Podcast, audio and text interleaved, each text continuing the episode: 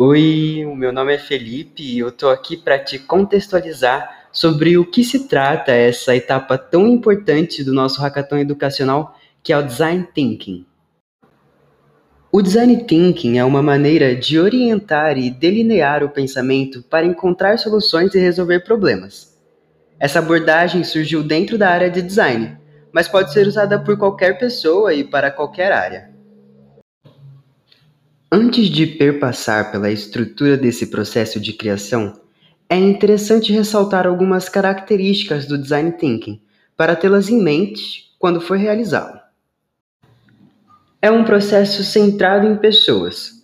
O design thinking tem o foco no usuário, diferente de algumas propostas de design que são centradas na estética e nas inspirações dos criadores. O enfoque aqui é na usabilidade como a sua solução pode atender às necessidades reais das pessoas que vão utilizá-la. É colaborativo. É muito importante que o design thinking seja desenvolvido em equipe.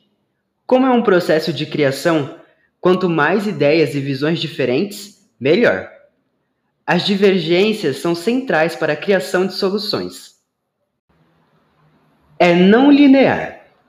O design thinking é um processo iterativo e também cíclico.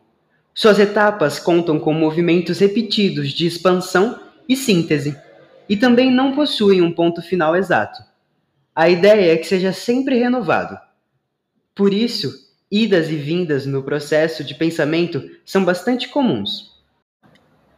Agora vamos à estrutura dessa abordagem. O design thinking pode ser dividido em cinco etapas. A primeira etapa é chamada de empatia, porque o objetivo é justamente ouvir, observar e entender as pessoas que possivelmente vão usufruir da solução criada.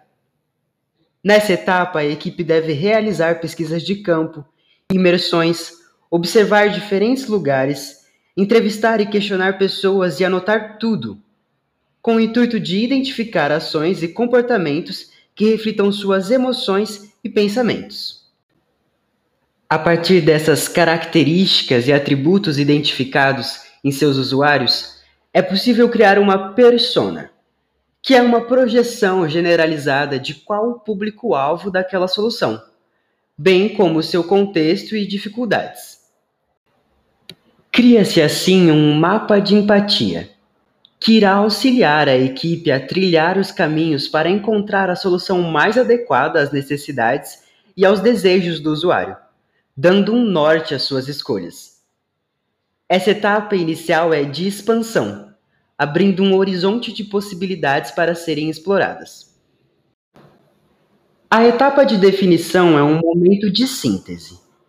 É a hora de reunir e organizar as informações levantadas e identificar quais são os desafios mais relevantes para a persona, e até mesmo quais valores vão guiar essa criação.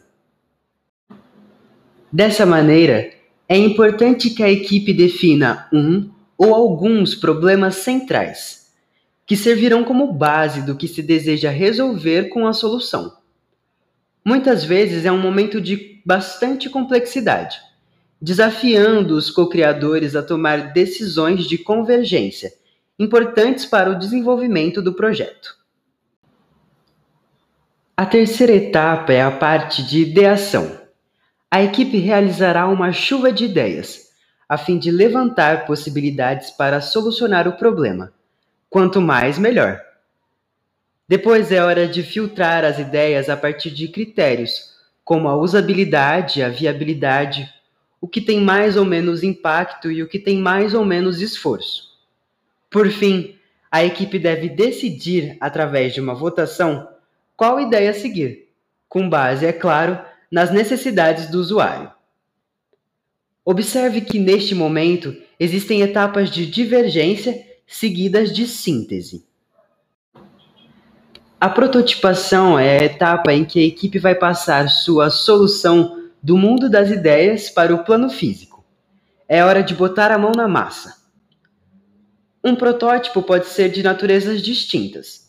Um objeto, uma atividade um espaço físico, uma interface virtual, dentre muitas outras possibilidades. e está relacionado à ideia de um mínimo produto viável. Por isso, o protótipo deve se adequar ao problema que se deseja resolver, além de ser simples e rápido de aplicar, pois, como veremos a seguir, ele precisa ser testado. Depois de criado o protótipo, é momento de testá-lo, internamente com a equipe criadora e externamente com possíveis usuários. A partir dos testes, a equipe deve medir os impactos obtidos e identificar possíveis pontos de melhoria. Por isso, escutar os feedbacks das pessoas é uma importante habilidade, e mais ainda considerá-los para que, em uma nova versão, o protótipo e a versão final possam ser o melhor possível para as pessoas que se beneficiarão da solução. Retomando assim posteriormente etapas anteriores, para aprimorar a solução Lembrando que o design thinking possui essa característica cíclica. Bom, eu espero ter ajudado. Fico por aqui e desejo sorte em seu processo de criação. Até mais!